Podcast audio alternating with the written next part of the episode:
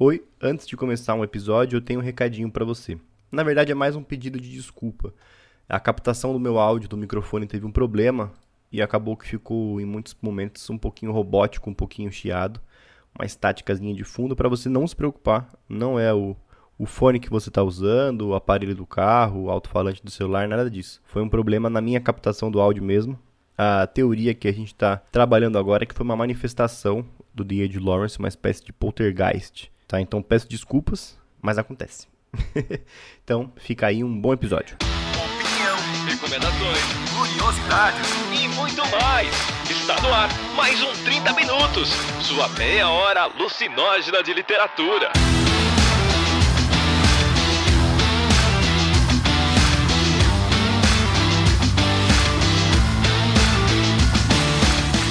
Está começando mais um 30 Minutos, a sua meia hora alucinógena de literatura.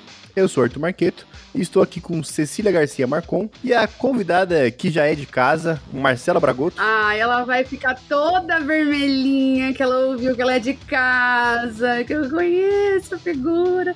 Ai, eu sou de casa. Ai, eu, eu sou de casa, mas eu não me sinto à vontade para discutir livro com intimidade. A Marcela colocando a vassoura atrás da porta para ela mesma. Ai, que horror! Arthur, é visita! Se comporta! Ai, criança! Não pode ficar um minuto. Mas a gente tá aqui para falar de vocês daquele livro já tão falado, tão anunciado, tão elogiado e criticado por Cecília Garcia Marcon, que é O Amante de Lady Chatterley, de D.H. Lawrence. Gente, é um milagre! Eu emplaquei essa pauta. Meu Deus do céu. É um milagre não. Essa é a primeira pauta oficial do nosso projeto Fura Fila. A Thelma Lúcia Cobori, ela comentou que é o nome de bronca dela, então estou aqui exaltando o nome completo para falar que graças a ela esse podcast foi feito, ela foi sorteada, elencou o podcast, o tema do podcast na lista. Então esse episódio furou a fila de prioridades de vários outros temas que tínhamos guardado e estamos gravando aqui hoje. Esse episódio finalmente teve a sua senha chamada no grileto, entendeu? Foi isso que aconteceu com esse episódio. Chegou a vez dele, porque eu tô.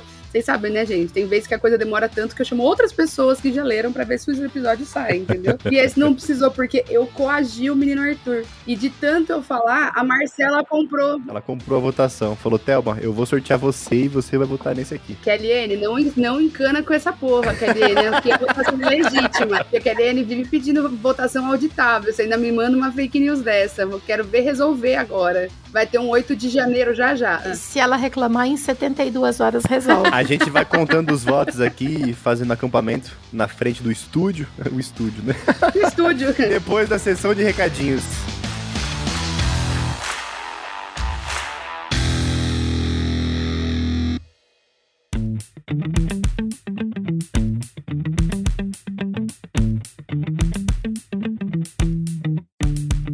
Bom, então esse mês, o mês de março, é, é a leitura que eu indiquei para o Clube de Leitura, o Escute as Feras, da Nastasia Martin, depois das duas leituras da Ceci, que é um livro sobre uma antropóloga francesa que tem o que ela chama de um encontro com um urso, que é um urso que arranca o rosto dela e faz ela passar por processos intensos, tanto cirúrgicos quanto mentais. Então fica o convite para essa reflexão, para você participar da, com a gente dessa leitura na live do clube no começo do mês que vem, no mês de abril. Se tudo der certo, 1 de abril ou no mais tardar dia 8, fica de olho nos posts das redes sociais, estaremos lá de noite no canal do YouTube. Além disso, como vocês já sabem, esse mês a gente está fazendo a série Merece o Prêmio e o primeiro livro que a gente vai conversar sobre é o Salmo para um Robô Peregrino da Beck Chambers. Vai discutir ali, analisar, pensar um pouquinho o que, que é aquele prêmio e o que, que ele estava se propondo a colocar ali. Tá bom? Fica o convite para vocês também e vamos pro episódio.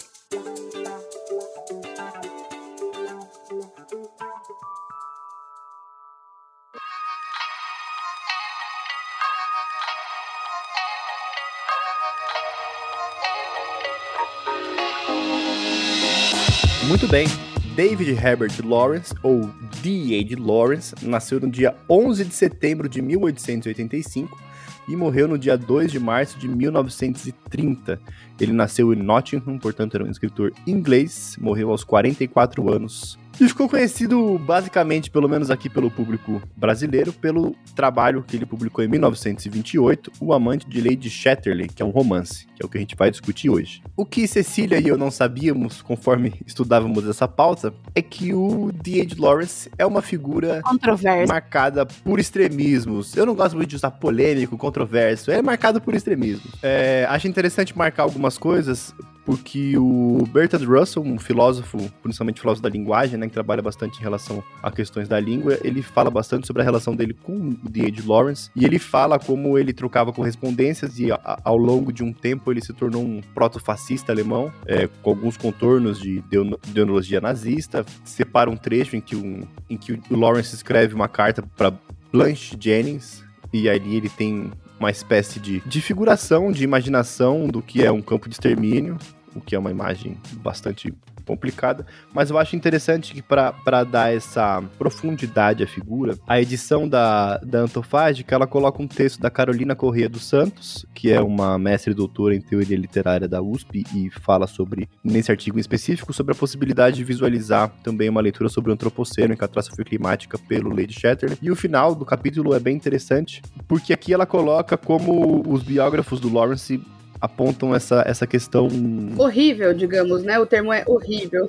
Não, não é só horrível, mas essa questão de uma coisa que contrapõe a outra, né? E aponta as contradições do Lawrence. E aí ela fala que tem indícios de que ele se aproximou do fascismo, como esses que a gente colocou, ao mesmo tempo em que em 1922 ele condenava o regime fascista, é, ele foi acusado e absolvido de misoginia várias vezes, enquanto o livro dele, O Amante de Chatterley, né, que a gente vai conversar aqui, adquiriu, né, parece ter um, um tom ali de, de liberdade sexual, de é, manifesto um pouco nesse sentido, bem anterior, né, a, a, de fato uma revolução posterior. Enfim, acho que, que, que tem várias questões de nuances nessa obra. Eu queria saber um pouquinho de vocês, como é que foi essa leitura, pensando no que foi D.H. Lawrence, né? Antes da gente entrar de fato no romance e contar a sinopse para as pessoas, falar da relação de vocês com o autor. Nossa, eu vou falar primeiro, porque depois a Cecília vai dar uma aula. Ah, e pronto. eu não vou ter nada para falar. Se bem que eu tô falando depois do Arthur, que falou tudo isso aí, né? Eu li, da edição que eu li, é da, da Penguin, e no começo tem um, um prefácio falando também da, da vida do, do Lawrence. Só que eu fiquei, eu não sei se não fala, se eu não prestei atenção, eu fiquei presa num comparativo que é feito entre ele e o Clifford, né? O personagem do, do Clifford, do marido da Connie. Porque no, no texto do prefácio fala que ele era uma pessoa que tinha o corpo. Bom, ele gostava, inclusive, do corpo dele, mas ele era fraco, ele tinha os pulmões fracos, ele tinha tuberculose. E que a, no texto fala que a tuberculose ela causa dois sintomas é, contraditórios, que é uma hiperexcitação e a hipotência. Então ele tinha que lidar com isso, né? E, e que existe uma especulação de que será que o Clifford ele é cadeirante, né, no livro? Será que ele é impotente no livro porque o, o Lawrence era impotente também, sabe? Que o Lawrence chegou a falar que não, que ele só é cadeirante porque o, personagem apareceu assim na cabeça dele quando ele estava escrevendo, sabe? Mas eu fiquei presa nisso, de, nele ficar tendo que lidar com essa com essa oposição, né? A hipersensibilidade, a hiperexcitação e a impotência. E aí tem fala também da relação dele com a esposa, que era uma relação meio conturbada, porque eles tinham um casamento, é, não sei se meio aberto, porque, né, mas ela tinha casos extras, extraconjugais, ela não fazia questão de esconder, e eles tinham é, brigas, assim, que eram muito barulhentas, inclusive é, é citado aqui no, nesse prefácio. Então eu fiquei presa nesse aspecto, e nem passei pela questão aí do, do fascismo e tal que você comentou. Bom, é, é, essa parte eu achei muito interessante, porque o livro é muito erótico, né? Não tem como. Uh, Ele é, né? Ele é ih, Só um muito heróico. pouquinho só. Isso eu- foi o motivo que eu sempre alardeei pra todo mundo. Então eu gosto de dizer que eu não faço propaganda à toa. Pois é. E por outro lado, ele tem um elemento político bem interessante também, bem importante sobre luta de classe e tal. E eu, e eu realmente não sabia dessa parte aí do, do, do Lawrence. Eu também não, porque eu li a mesma edição que você. Eu já li esse livro algumas vezes. Eu já li esse livro acho que três vezes. Acho. Pode ter sido mais. Que delícia. Mas é, na, na- nesse prefácio que é da Doris Lessing, não tem nenhuma menção a, tipo, esses episódios, esses arroubos pré-fascísticos dele. Não tem mesmo, tá? É, porque eu não ia ter uma info dessa, eu não ia esquecer. E eu lembro bastante dessa aproximação.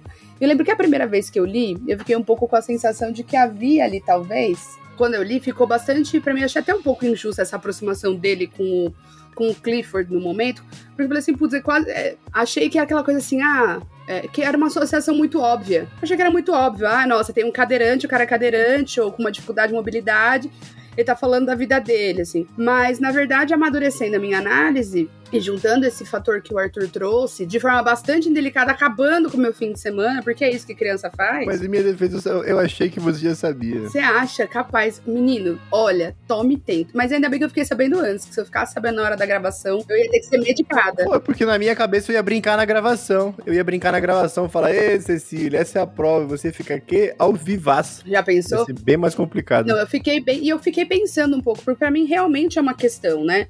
Pensar o quanto a gente, às vezes, venera, dá palco e grana para autores que tiveram na sua vida consistentemente uma postura antidemocrática, politicamente muito complicada, racista, misógina. A real é que assim, ó, falando bem a verdade, eu tive que pensar sobre isso para trazer aqui para gravação essa reflexão da maneira que eu consegui amadurecer ela agora em 2023. Nada significa que eu vou manter isso, porque eu posso continuar pensando e chegar em outros lugares, né? Então eu tenho compromisso com o que eu tô falando agora, mas eu não tô tatuando isso na minha pele, entendeu? Tipo, tô pensando, né? Então, pra mim tem uma coisa que é, se você vai cavocando a vida dos autores, dos homens, não sobra um. Não sobra um porque todos têm alguma questão de misoginia ou de, de vício ou de relacionamento ou politicamente. Politicamente é sempre o que me afeta mais.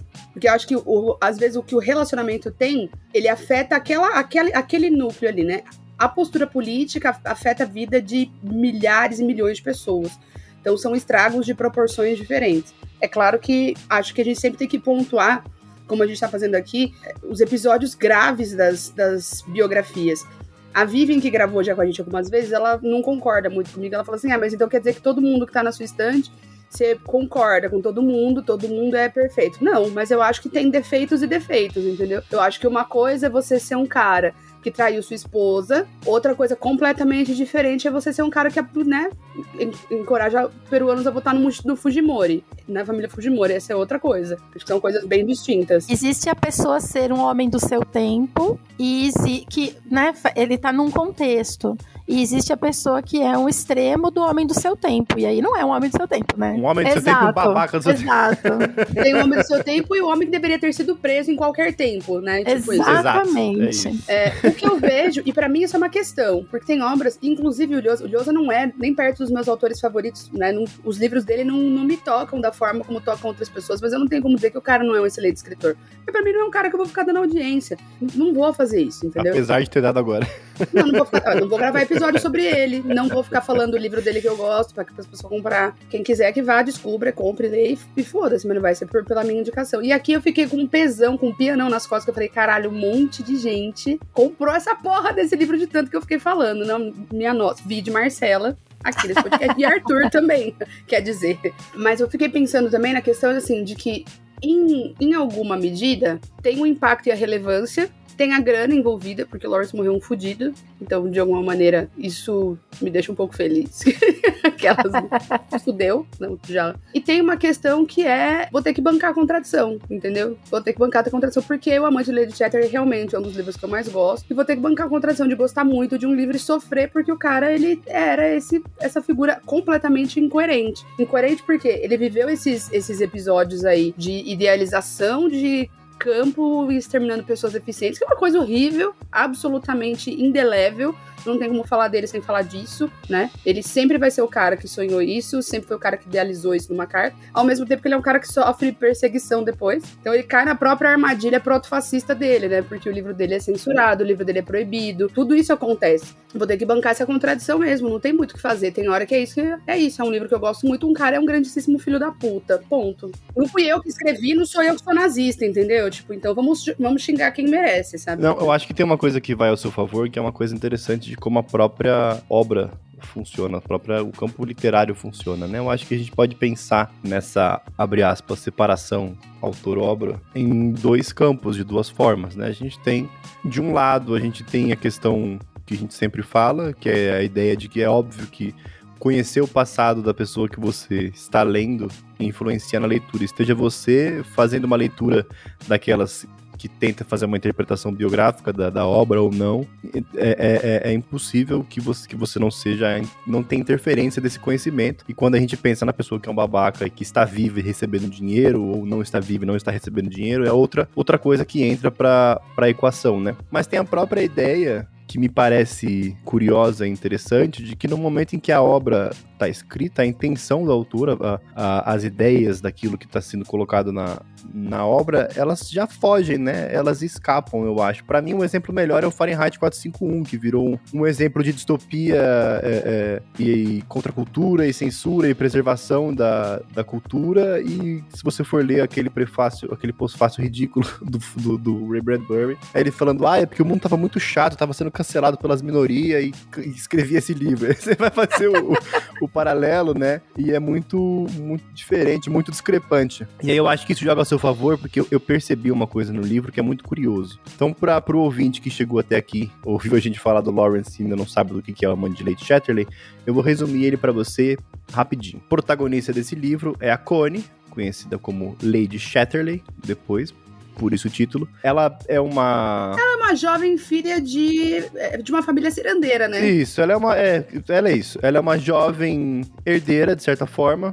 Que cresce numa família mais liberal, que frequenta círculos artísticos de vanguarda, e ela acaba ali num período dela novinha se interessando pelo Clifford, porque eles têm ali uma conexão mental, uma, uma super conexão intelectual e são super profundos. E eles se casam e Clifford vai pra guerra, e o Clifford volta da guerra com ferimentos, então ele volta é, muito ruim, e aí ele vai melhorando até chegar num ponto em que ele é um homem cadeirante, que vive num distrito industrial, que é um distrito basicamente ao redor das indústrias da família dele, que é uma indústria de mineração, e ela passa a habitar aquela mansão enfadonha, o dia inteiro. No cu do mundo. Em uma mansão em que ela não é bem-vinda, porque, enfim, a família não deixa ela fazer absolutamente nada, ela não pode fazer absolutamente nada. Do outro lado, trabalhadores, operários, que ela também não se sente conectada, e aí ela fica naquele espaço de limiar, nesse espaço sem colocação, sem lugar no mundo. Até que ela encontra um carinha legal,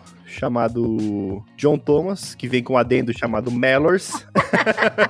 e um moço que trabalha na firma. O moço é menos importante, o que importa é que ele tem ali. Eu amo história de firma. Ela, ela, é, ela, encontra um pênis que por acaso vem com um adendo de um guarda-caça. E aí ela começa a se relacionar. Arthur, nossa, você foi, você foi tão parcial nessa resenha. Você deveria ter vergonha. Ela passa a se relacionar com o Mellors ali, que é um guarda-caça, primeiro numa situação ali de, de confronto, depois numa situação de empatia, e aí depois numa situação de rally rola intenso no meio da grama. Rally rola intenso no meio da grama, glória a Deus nas alturas, parabéns, adoro. Hum, adoro, eu odeio mato, mas para mim no livro tá tudo bem. Para fazer o recorte, né? Uh, ao longo do livro existem, enfim, livro dessa virada de século aí, geralmente tem muitos discursos e diálogos e questões sendo trabalhadas ali, diálogos no sentido de ideias, né? Então a gente tem uma contraposição bem clara ali no começo, em que tem um grupo de personagens que fala, olha, o ideal é essa coisa etérea, essa coisa espiritual, esse valor humano, civilizado, a cultura, o progresso, o industrial, tudo isso é importante. E nesse espaço não existe nenhuma possibilidade de, de, de florescer aquilo que é físico, com aquilo que é carnal, o sexo, né? E aí a contraposição ela fica em relação àquilo que é animal, ao primitivo, à natureza, aquilo que é não industrial. Eu acho muito curioso, porque o livro me parece ter um tom em que ele critica essas relações supérfluas muitas vezes motivadas pela ganância e pelo dinheiro, essa situação em que não há proximidade, não há contato, não há... A, a palavra que eles usam pelo menos na minha tradução, eu não sei como que é na tradução da Penguin, mas eles falam dessa questão de ter um ternura. Eles falam da importância da ternura, de como todos eles têm ternura, e aí fica então essa contraposição da ganância, o dinheiro, com a necessidade de estabelecer relações com ternura, e a gente pressupõe-se a partir do livro de que o local ideal para se ter ternura é cuidando de umas vaquinhas, de umas cabras, não de uma mineradora, não do progresso da indústria. E me parece que é muito controverso contra quem, para quem apoia o ideal de progresso fascista nazista, em que o grande lance ali é, é, trabalho, indústria, progresso bélico, armadilha e poder e tiros e tudo mais. Então acho que isso joga a favor da Cecília, porque por mais controverso que a figura do Lawrence, o livro ele tem uma, uma tônica que vai pro oposto, né, do que é essa ideologia. A ideologia não transparece no livro, né? O livro não. O que, que vocês acham disso? Como é que você, como é que foi a leitura para vocês? Que temas surgiram mais para vocês? Claro que a, a gente fala daqui a pouquinho da questão sexual, que é talvez o foco do livro, mas nesse sentido. Bom, eu sabia o que esperar do livro, porque eu já tinha ouvido muito a Cecília falar, já tinha conversado bastante com ela e tal, né? E aí eu comecei a ler o livro, eu achei que ele tem uma cadência muito interessante, porque ele começa ali super é, dinâmico, rapidinho, contextualizando tudo o que, que aconteceu. Rapidinho ela casa, ele vai pra guerra, ele volta. E, e daí a cadência dá uma diminuída, né? Porque a gente chega no tédio dela, né? Nossa senhora, é muito entediante, é muito, muito, muito entediante. Esse elemento da, das classes fica muito claro e, e aquele grupo de amigos do Clifford, gente, cada gente chata, Deus me livre. Ele é muito chato, ele é enfadonho, né? É uma coisa. Ela tem, ela tem essa conexão mental com ele, mas aquilo, meu Deus, chega uma hora que esgota, né? E, e esse contraponto que, que o Arthur falou. Ele suga a vida dela na real, né? Exato, né? ele suga a vida ele dela. suga ela por completo. Exato. E aí esse contraponto do, do, do, do, da natureza, do não sei o quê, é, tem, parece que tem uma questão meio nostálgica, né? Em relação à época, não sei, pré-industrial. Não sei se ele viveu essa época, porque eu sou meio perdida na história, tá, gente? Mas contra esse processo de desenvolvimento industrial e tal, né? E é engraçado que essas, essas relações uh, sociais que estão dentro da casa dele e tal, elas parecem. Elas são mais frias e elas parecem mais de mentira do que a que está acontecendo com, na natureza, né? No, é muito é, é, muito diferente, é muito frio e quente, muito artificial e natural. É, é, é muito muito claro esse contraponto a Connie enxergar isso depois que ela encontra com o Mellors, né? E o Mellors tem aquela vibe, né? De, de esquerdinha, né? É, aquela vibe, como dizia Gaiofato, né? Que a vibe de gostoso. Vibe de gostoso. Porque ele nem é bonito, né? Ele tem a vibe. Ele tem a vibe e ele tem uma coisa que é é um homem que constrói coisas e só quem entende, é aí que a gente entende o sucesso de Rodrigo Hilbert. Que ela chega no mato e tem um cara construindo gaiola para pegar fazão. Puta que pariu, velho. Ó, deu até um suador aqui. Mas eu acho muito interessante o processo da, da Cone enxergar isso, sabe? Tem um trecho bem, bem específico que, que ela tá conversando com o Clifford. Eles estão andando, né, no, no meio do mato lá e tal. Ela, ela puxa, eu separei o trecho aqui. Ela pergunta para ele, so, eles estão conversando sobre o papel de, da aristocracia e da massa, né? E ele fala que, que a função da, da aristocracia e da massa é essa. Ele fala que é tudo ilusão romântica, que o indivíduo não importa, que a questão é a função que você foi criado para desempenhar, então é, não são os indivíduos que fazem a aristocracia, o funcionamento da aristocracia como um todo, e o funcionamento da massa que faz o homem comum como ele é e tal. E na sequência, ele, ela provoca ainda, né, para ele continuar falando, E ele sai andando com a cadeira de roda. E aí a descrição é sensacional, porque ele fala assim: posso ler esse, esse trechinho? Claro. Ele fala assim: Clifford seguia bem no meio do caminho, onde os pés que por lá passavam haviam aberto um canal através das flores. Mas Cone, caminhando atrás dele, via suas rodas esmagando as, as pérolas, os canutilhos e passando por cima das pequenas taças amarelas de flores de lisimáquia. E agora abria um rastro no meio dos miose, miosotes. É, eu achei muito. É, esse, eu, eu fiquei presa nesse trecho, sabe? Que é ele representando toda uma classe, passando por cima de toda uma outra classe, de tudo que é natural, de tudo que é comum, né? Do homem comum. De tudo que tá abaixo dele, né? Tudo é, exato, tudo que tá abaixo dele. Ele não tá se importando e ele não tá nem percebendo que ele tá fazendo isso. Então, é, eu, eu fiquei muito presa, assim, nesses trechos, nessas conversas, assim, que tem o livro. E você, Ceci, como é que é a sua aproximação dessa temática? Eu preciso lembrar depois de, de de ressaltar, eu falei que, que, que, isso era a favor da Cecília, mas também tem uns trechos em que eles são super antissemitas, em que eles falam que tem vontade de matar. Nossa, é verdade. Tem bastante coisas sutis ali que são misturadas. Eu queria falar tecnicamente sobre isso, inclusive, né? Porque o que, que eu vou falar o que eu gosto do livro, né? Eu gosto muito da ideia de ter um livro e que fale abertamente e que mostre abertamente um pensamento consistente da elite capitalista século 20 e 21, que é essa ideia de que existe um grupo de pessoas que, por sua condição de nascimento, existe para servir. Eu gosto muito de que isso apareça de forma tão clara ali na figura do Clifford Epatota.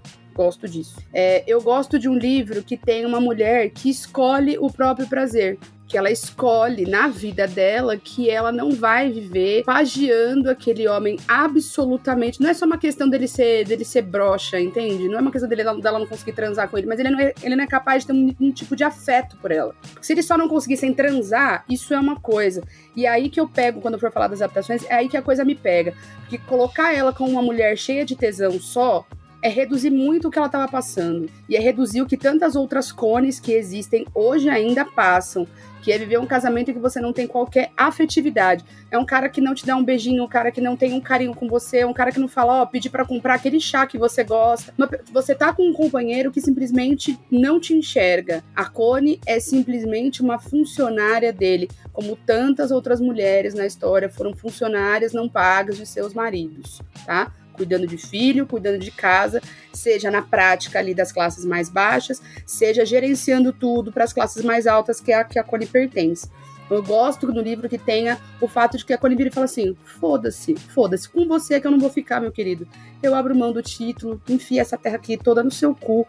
Eu vou ter esse filho que nem pai tem lá com a minha família, isso é problema meu, não é nem na tua conta. Tá? Eu gosto de que tem isso no livro. não vou te dar o divórcio. Ele fala, não vai não, que eu não vou te dar o divórcio. E, ele, e ela vira e fala assim, beleza, mas eu não vou ficar mesmo assim. Por mim, foda-se, entendeu? Por mim, foda-se. Nem com você me ameaçando com a legalidade do teu lado, que é o Estado patriarcal ali naquele momento, que não permite que a mulher tome essa iniciativa, e vira e fala assim, não, eu vou dar... Vai ter o divórcio litigioso, que hoje... É isso, né?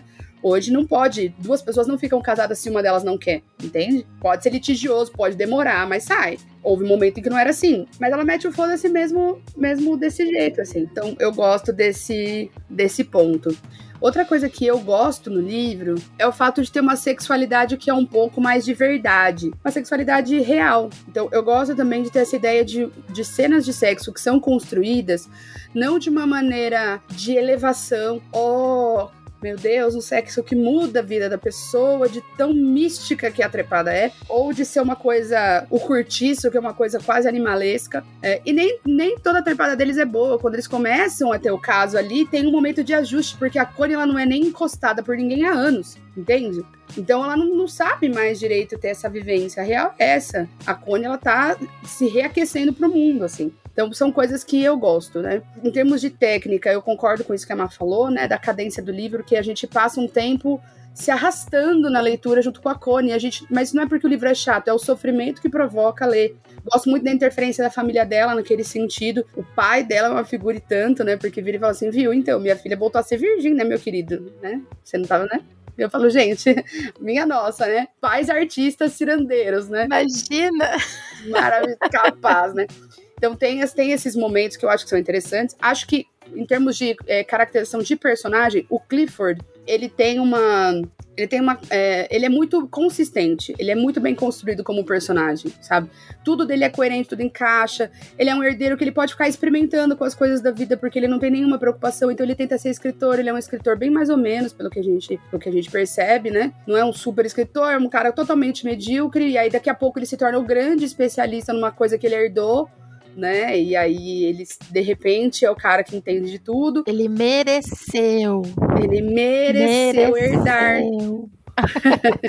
e eu acho que o Mellors, ele é um personagem que faltou ali lapidar um pouco na parte do Lawrence. Por quê? Porque ele tem algumas incoerências. Que é isso? É, é falta de alguém virar e falar assim: ó, esse personagem aqui, isso que ele tá fazendo com isso que ele tá fazendo não bate. Que é, por exemplo, aquele diálogo horroroso em que ele começa a falar das, das mulheres, que ele fala das mulheres negras, que ele fala das mulheres que não querem transar com ele, das lésbicas e tal. Aquilo nem bate com tudo aquilo que o personagem falou. A amargura, certo niilismo, pessimismo, isso tá tudo muito coerente com o personagem, porque ele também se fudeu, porque aquilo, o Mellors, para mim, é a figura do cara que jogou o jogo para tentar subir de classe e não virou.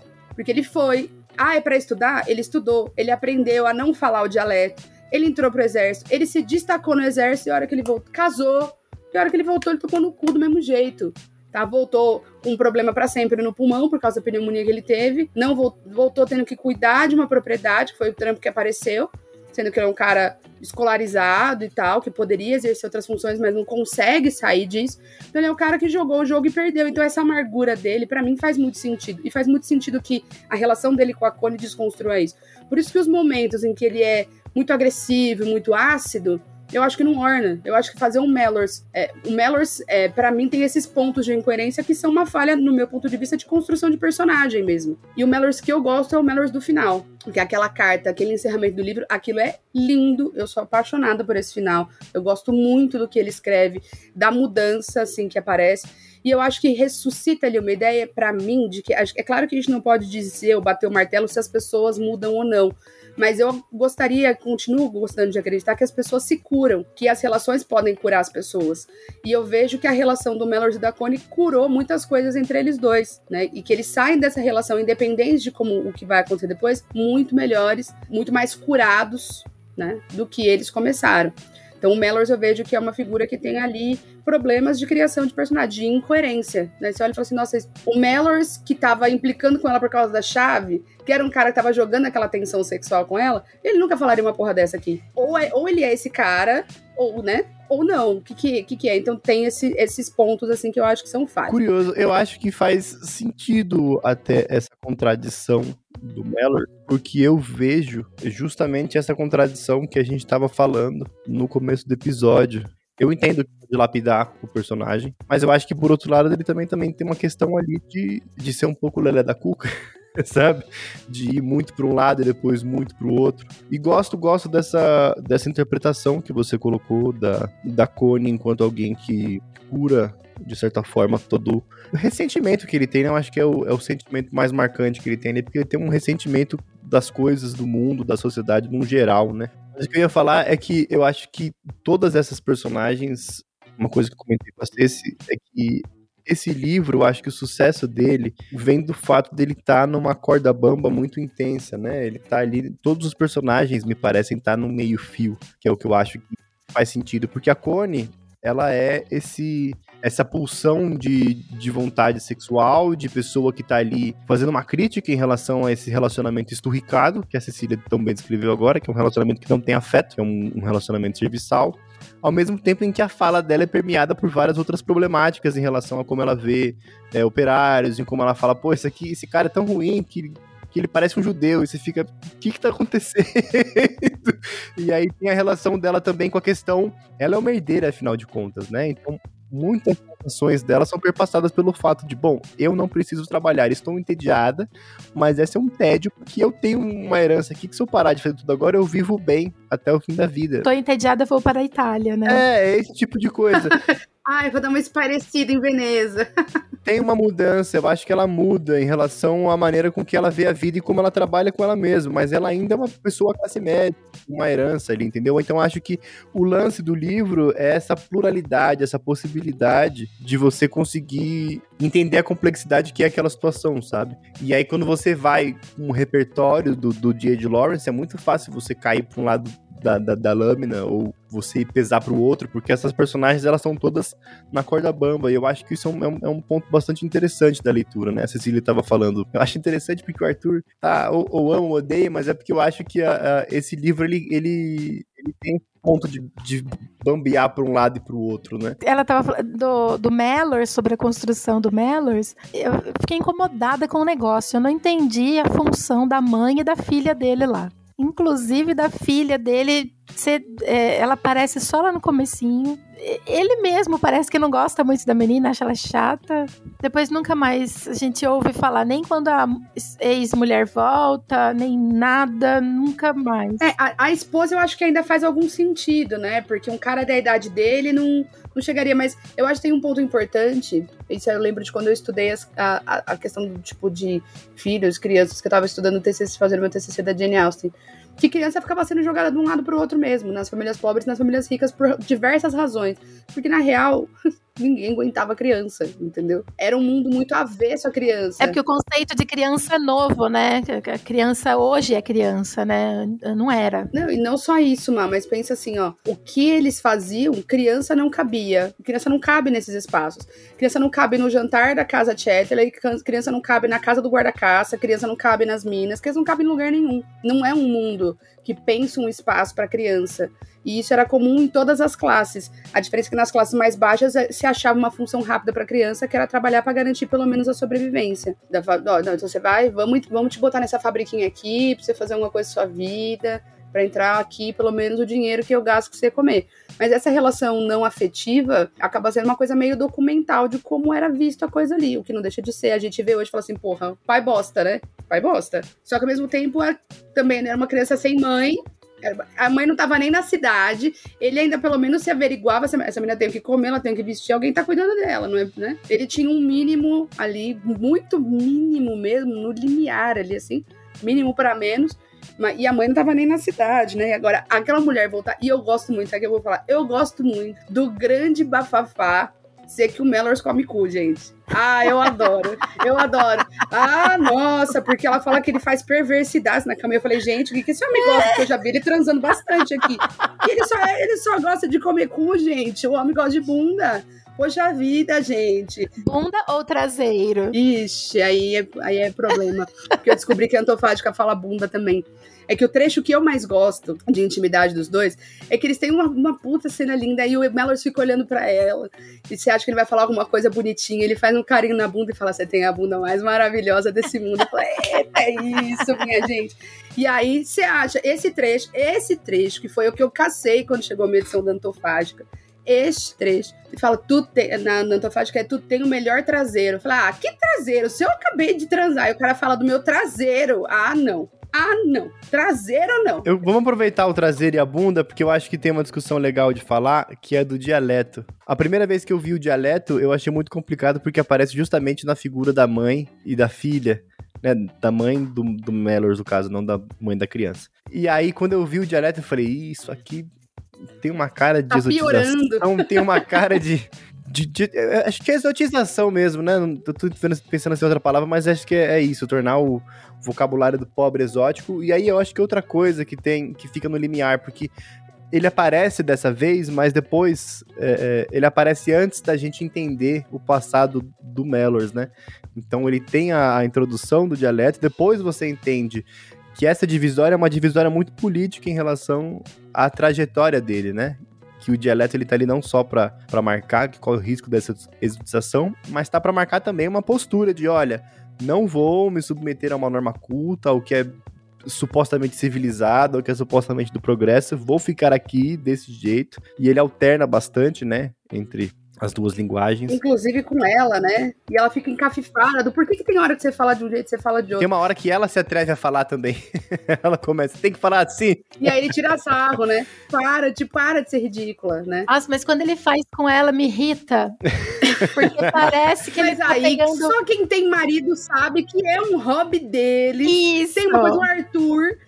Pergunta- Vamos perguntar pra Maru quantas vezes por dia o Arthur irrita ela. Eu não chuto pelo menos 50. Num dia que ele tá cansado. Nenhuma, eu sou um santo. Então tem ali um elemento da relação deles ali. Mas que eu acho que é um crescimento, eu vi como um crescimento de intimidade, né? Porque ele tira. Ela, ela falar isso, imitar o negócio, e ele zoar ela. Eu falei, ah, gente, que. Não, é muito. Não, mas o que me irrita é quando ele fica alternando as duas linguagens. A sensação que eu tenho é que ele pega. Quando ele tá falando o dialeto dos mineiros, a sensação que eu tenho é que ele tá pegando o ressentimento que ele tem do mundo e esfregando na cara dela, que é uma menina da burguesia. Entendeu? Pode ser, porque isso acontece mais no começo da relação deles, né? Exato. Mas daí, também, por outro lado, a Connie se incomoda muito com o, tanto que o, que o Clifford usa palavras, né? Ela reclama disso, né? Ela fala do quanto ele. E aí, em determinado momento, né, ela. E, e ela começa a se incomodar com a maneira como ela começa a entender. Eu acho que pela linguagem, por esse caminho da linguagem, é o lugar onde ela começa a entender a diferença de classe na, na prática. E isso, como linguista, eu acho legal pra caramba também. Porque é isso, né? Primeiro, o quanto o Mellors ele é dono de uma competência comunicativa fantástica, que é ele tem total consciência de onde ele usa qual variante. Ele, né? Então é um controle, é proposital. Ele aprendeu a usar isso como uma ferramenta de comunicação. E eu acho que isso fica claro no livro também, né? Porque o, o Mellors, quando ele fala de igual pra igual com o Clifford, o Clifford fala, mas isso aqui é um. Esse cara é um. É um ousado, esse cara não tem modos, não tem. Atrevido. É exatamente pobre, isso, é exatamente isso. Porra é essa? O que, que, que ele quer da vida? O que, que ele tá achando que ele é? Vai cuidar do meu fazão. Ele é. Não, e o Clifford. Acho que uma das cenas mais horríveis do Clifford é ele forçando ali a cadeira e colocando o Mellors na posição de empurrar. Aquilo, aquilo é horrível, né? É horrível, é horrível. É horrível de, de ver, de ler, é, o- é péssimo, né? Então o Clifford é uma figura bastante indefensável, assim. Então a questão ali do jogo do, do dialeto, pra mim, tem essa riqueza. Acrescenta uma coisa pro Mellors, que é um cara. Começa a história muito ressentido, porque é isso, né? Até aprender a deixar de falar do jeito que ele fala, ele aprendeu. Uhum, sim. E nem isso fez a vida dele melhorar, entendeu? Nem isso trouxe a terra prometida, sabe? Então tem esse elemento eu acho bastante rico, mas eu acho que aí fica espinhoso pra quem traduz, Pra não pesar na exotização. E aí eu e o Arthur falamos sobre isso, né? Que uma das traduções, não direi qual, mas pesa muito a mão na exotização. E aí eu brinquei que em uma delas ele é o Petrúquio do Crave a Rosa, que é que é que eu sei que é o Catarina, né? E na outra ele é só um cara que tem alguma variação ali, né? Imediatamente depois que ela falou isso na mensagem, eu mandei a outra. a frase icônica da outra novela das seis de época, que é o Mirna.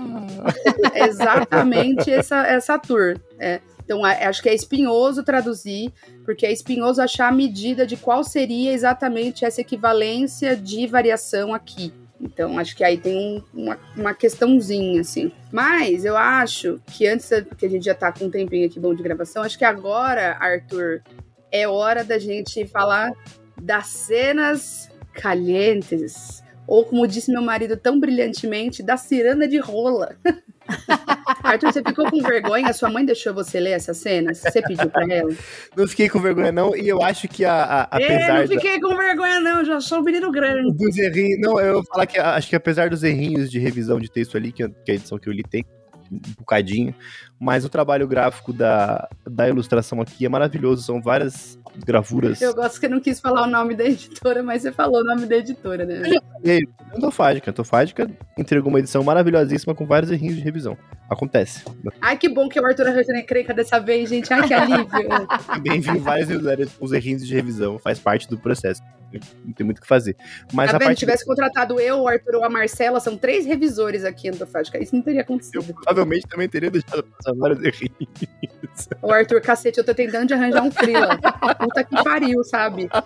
Desculpa, mas é isso aí. Mas o que eu ia falar é que eu acho que, a- a- nesse caso em específico, as ilustrações casaram bastante com, com o texto, então acho que isso afetou bastante a maneira com que, com que eu fiz a leitura. E eu entendi super porque o pessoal fala da, da liberdade sexual que tem nesse livro, porque é, é- é não só existe o foco e a descrição das relações sexuais, mas como bem disse o texto de apoio dessa, dessa edição, é uma, é uma libertação do gozo e do gozo feminino. E aí a, a, a, eu quero só ler o comecinho porque eu fiquei pensando bastante no comecinho desse texto, que é um texto da Nara Vidal, que é uma escritora também, vencedora do prêmio é, Oceanos, finalista de Jabuti, mas ela faz um começo muito interessante que é o que importa o gozo da mulher se é o do homem que possibilita a reprodução. O gozo, assim, inútil da mulher é julgado, condenado, castrado e invalidado. Morto. O gozo da mulher não deveria existir, mas lá está. Escandaliza há séculos em pequenas mortes. E aí faz um, um breve. uma breve linha do tempo daquelas representações antigas do, dos demônios sexuais da mulher como uma, uma devassa, como uma provocadora, uma sedutora, e depois até, enfim, nos anos da Kim, que a gente tem essa repressão, essa, esse silenciamento do gozo feminino, e aí lendo esse, é, esse pós-fácil com o texto do, com o texto do Romance de Lady Chatterley, eu entendi muito do que é dito sobre o texto, né? Então acho que a, essa descrição das relações e esse enfoque dado por um cara que, que era fascista, isso para mim é uma coisa muito maluca. isso, isso marca realmente, bota muito em relação ao que está sendo dito no livro. Claro, depois a, a, a, a, gente vê que tem diversas descrições e falas que são imprecisas, que estão erradas, que estão descontextualizadas hoje, né? Mas a gente entende que pro acesso que o Lawrence tinha naquela época, pro que se sabia, pro que ele poderia saber naquela época, é, ele tentou fazer o melhor que ele podia na representação nesse sentido, né? Não sei o que vocês acham, mas de longe, para mim, é o que parece. E aí, um parênteses antes de eu ouvir vocês duas, mas é, eu vi o, o filme da Netflix com o react da Cecília vimos em partes, porque, enfim, problema porque eu fui, banida, eu fui banida uma semana da Twitch, porque eu tava vendo uma ciranda de rola, e a Twitch não gostou, Twitch tóxica, vou me juntar ao Monark falando que me censuraram, cadê minha liberdade de expressão? Mas eu não sei o que a Cecília acha das adaptações, depois ela comenta, mas eu entendi muito sobre a problemática das adaptações, porque eu achei a adaptação da Netflix boa, até que eu li o livro, aí eu falei, mas falta muita coisa, né?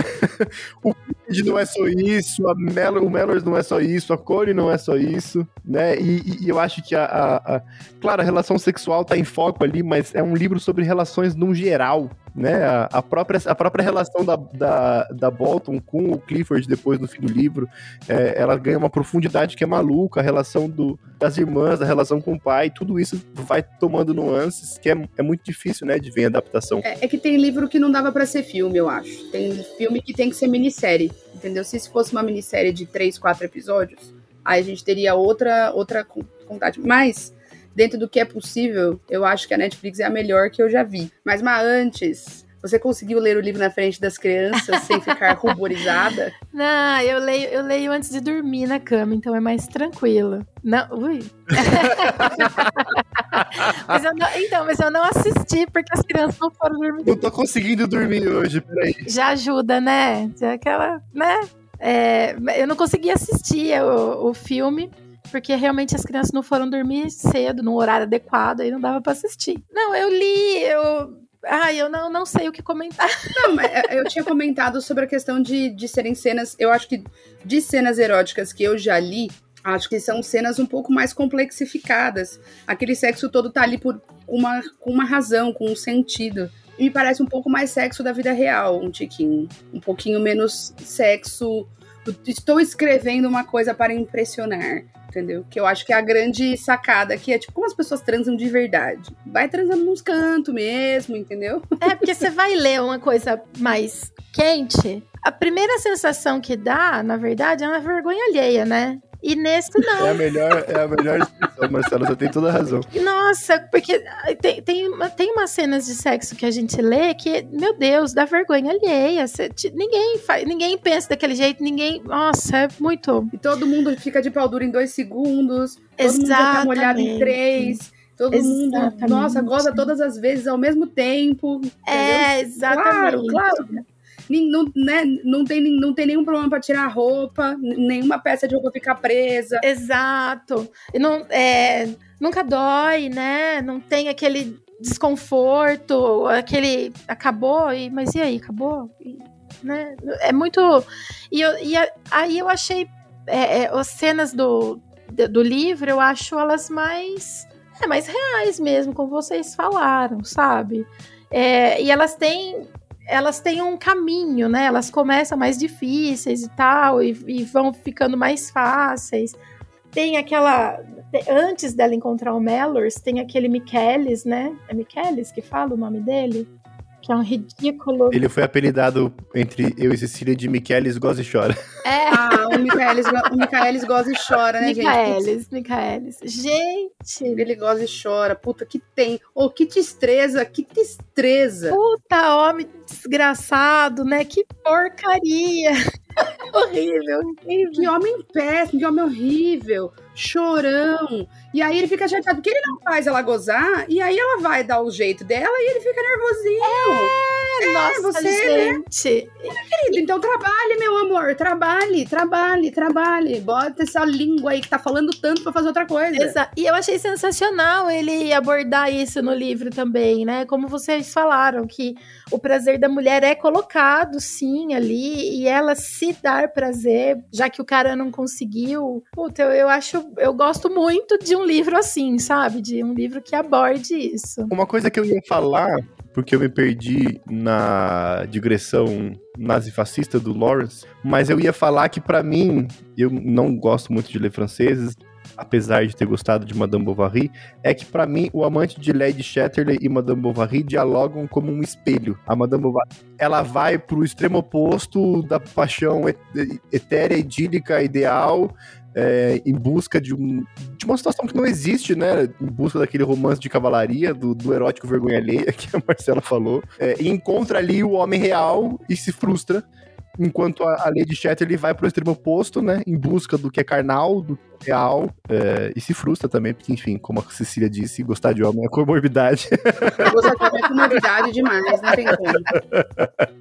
Mas eu acho que extremos opostos, né? Como reflexões, elas, é, é, esses dois paralelos funcionam bem, assim. Verdade, interessante. E, a, e assim, a Madame Bovary tem uma questão, e aí eu já vou falar um pouquinho das adaptações, né? Que eu acho que o grande desafio das adaptações é como retratar o Clifford. Tá? E eu vou dizer por quê. Porque dependendo da forma que você retrata o Clifford, você impacta a forma de ver o enredo. Se você retrata o cara da forma que ele tá no livro, que é uma figura absolutamente árida, insensível, morta por dentro mesmo, o cara ele é só a casca, só a cabeça no máximo, ele não tem um viés de sensibilidade, de carinho por nada, você torna ali também uma coisa impactante, você corre risco das pessoas nem acharem que é real. De tão real que é, as pessoas não negam isso, né? Se você alivia muito, a Connie vira uma vagabunda. Então, para você cair na Connie sendo um estereótipo ali dos, dos Red Pills, falando, tá vendo? A gente faz tudo por essas mulheres e elas não sabem o que elas querem. E esse eu acho, eu já vi três adaptações do Amante de Lady Chatterley via da Netflix.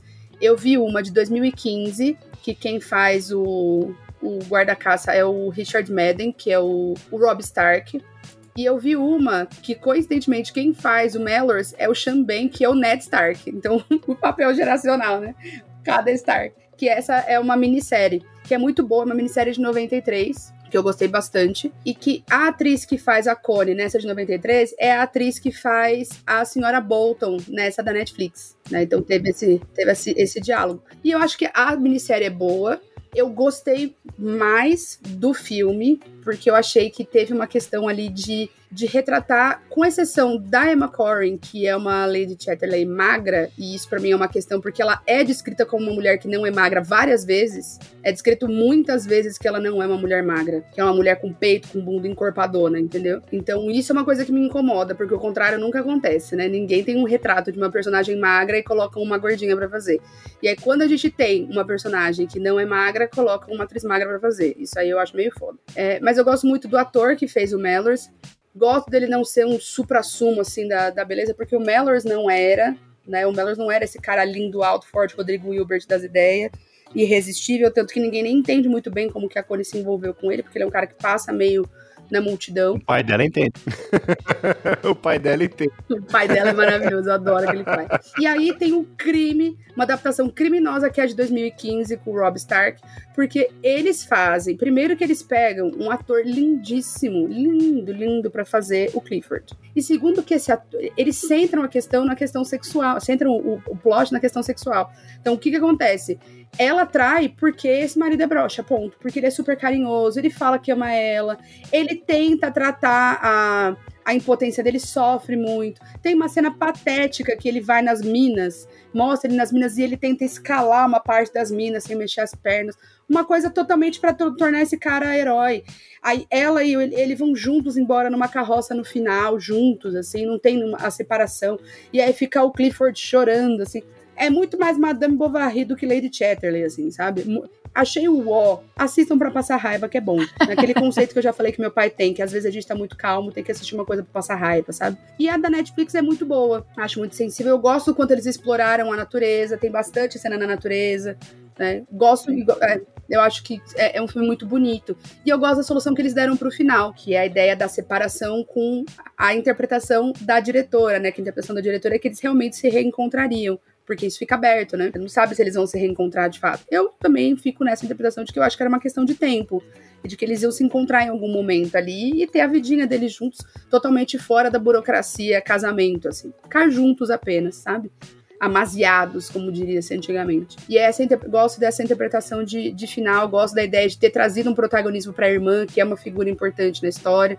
Então acho que uma adaptação bem sucedida. Acho que o grande deslize da adaptação de 2015 é ter tornado Clifford, que era uma monstruosidade, uma figura de quem a gente sente pena. E isso eu acho um erro imperdoável, sabe? É isso. Essa, essa era a minha tour. Assistam, leiam, porque é top.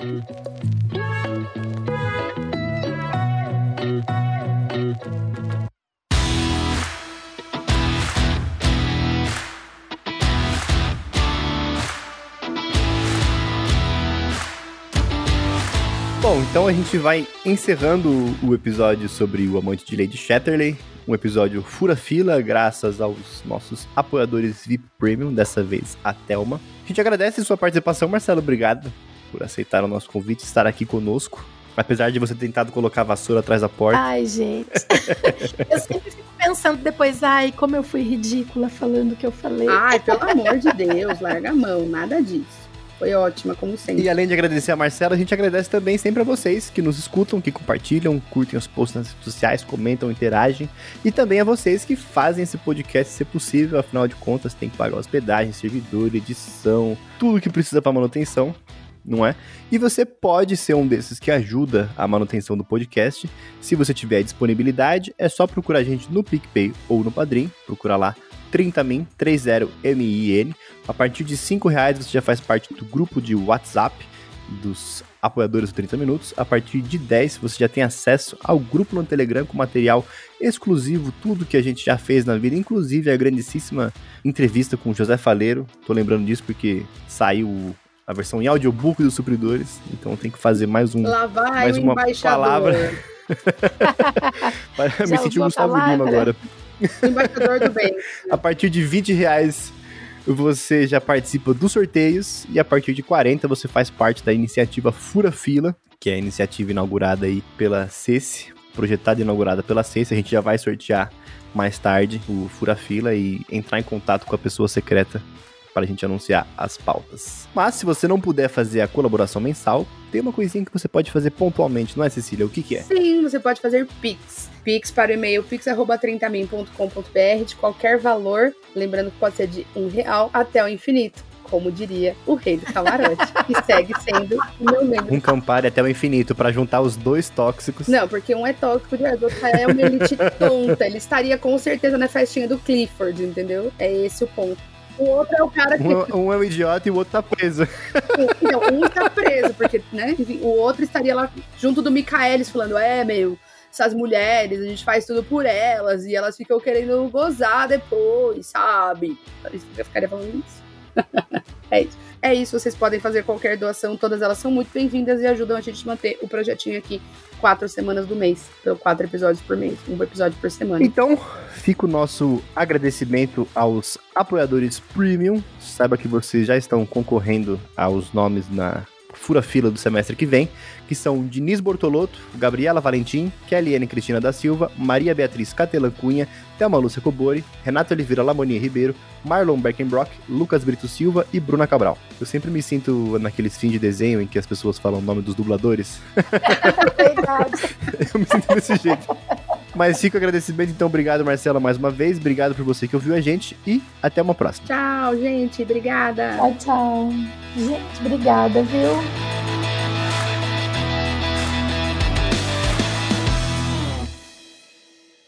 Intensos, tanto cirúrgicos quanto mentais. Um gato subiu no microfone.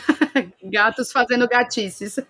Peraí que eu tenho que ficar de olho no gato que ele vai morder os fios aqui. Que é isso? Não, o Kaki morde fio, ele morde o fio, o cabo HDMI do, do monitor. Mano, que gato tóxico. O cabo HDMI é caro, já não basta sachê. Espera só um pouquinho. Tchau, amor. Meu, marido- meu marido tá indo pra aula de guitarra, gente. Só os gatos atrapalhando a gravação de hoje, hein? Ah... O Arthur é muito bonitinho, né? Porque ele tá falando de um jeito bonitinho, né? Os gatos atrapalhando. Eu já ia fazer uma piada bem suja. Eu ia falar assim: vai treinar a dedilhar que a, que a Cecília